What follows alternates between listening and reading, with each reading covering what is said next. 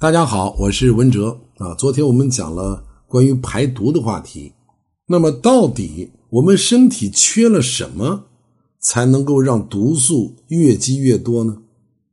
首先排在第一位的就是膳食纤维的不足。膳食纤维我们在节目当中讲过很多次了，但是我们对膳食纤维的重视是远远不够的。呃，大家都知道了，我们人呢这一天到晚啊，这三顿饭。啊，平时吃零食，甭管我们吃什么，甭管我们喝什么，啊，我们要获取的这些营养素只有六种，再加这一种叫膳食纤维，啊，我们人体只需要这七种东西。我们再重温一遍啊，六大类营养素分为两大类，一大类是宏量营养素，一大类是微量营养素。宏量营养素包括了水、碳水化合物、脂肪以及蛋白质。这是宏量营养素，那么微量营养素是维生素和矿物质，那么再加这一种就是膳食纤维。膳食纤维的不足是排毒的第一障碍。这个可能很多听众朋友啊，他不太明白我为什么总要强调六加一啊？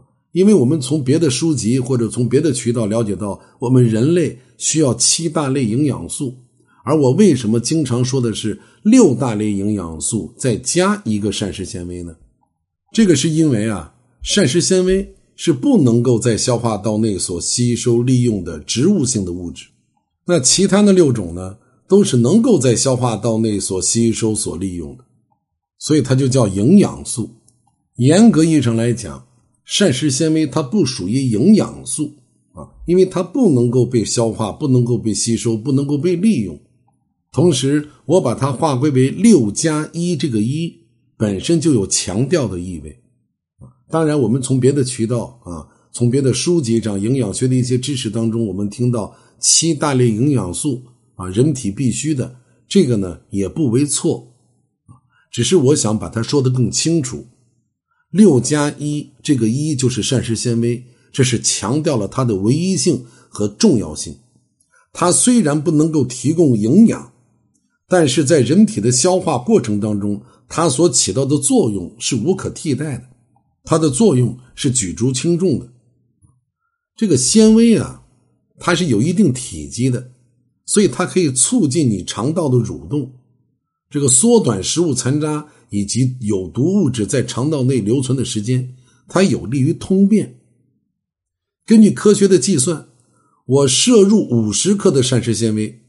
就可以使粪便的重量增至到二百五十克，大家换算一下，二百五十克是多少？是半斤呢。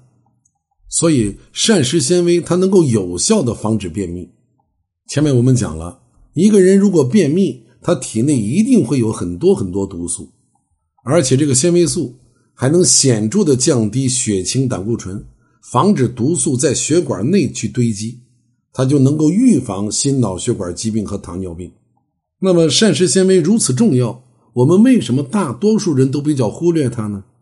那我们就来看一看，在哪些食物当中富含膳食纤维呢？首先，麸皮、黄豆、玉兰片、黑豆、大麦、荞麦、绿豆、玉米面啊、荞麦粉、小麦胚粉、薏米面啊，包括蔬菜的根茎。啊，海藻、水果等等，那我们每一个人自己想一想啊，在我们自己日常的饮食当中，我们能不能经常摄入这些食物呢？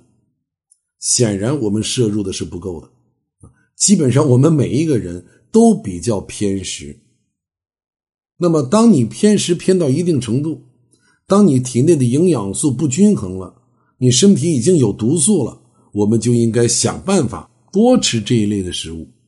所以，下面我来给大家讲一下这个健康排毒都要吃哪些东西。首先，第一个就是魔芋。啊，这个魔芋呢也叫鬼芋，在中医上呢把它叫蛇六谷。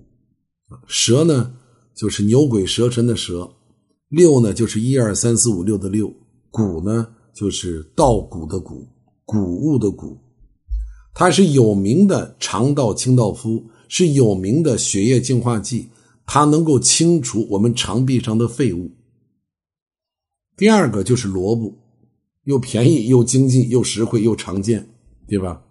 这个萝卜当中啊，它含有较多的膳食纤维，它含有较多的维生素和较多的微量元素。啊，你吃了萝卜以后，就能够有规律的使肠管的紧张度增高，让这个肠蠕动增强啊，缩短食物在肠道当中留存的时间，它有利于食物的代谢以及废物的排出。第三就是黄瓜啊，这个大家更熟悉了，它本身就有清热利水、解毒的功效，它含有的纤维素可以促进我们肠蠕动，加快排泄，并且降低胆固醇，而且吃黄瓜是可以利尿的，它就有助于清除血液当中的有毒物质。那么第五就是酸奶啊，酸奶当中的乳酸菌是能够改善便秘问题的。它能加速我们肠胃的活动机能，能够成功的赶走肠道的废物和毒素。但是这个酸奶怎么选？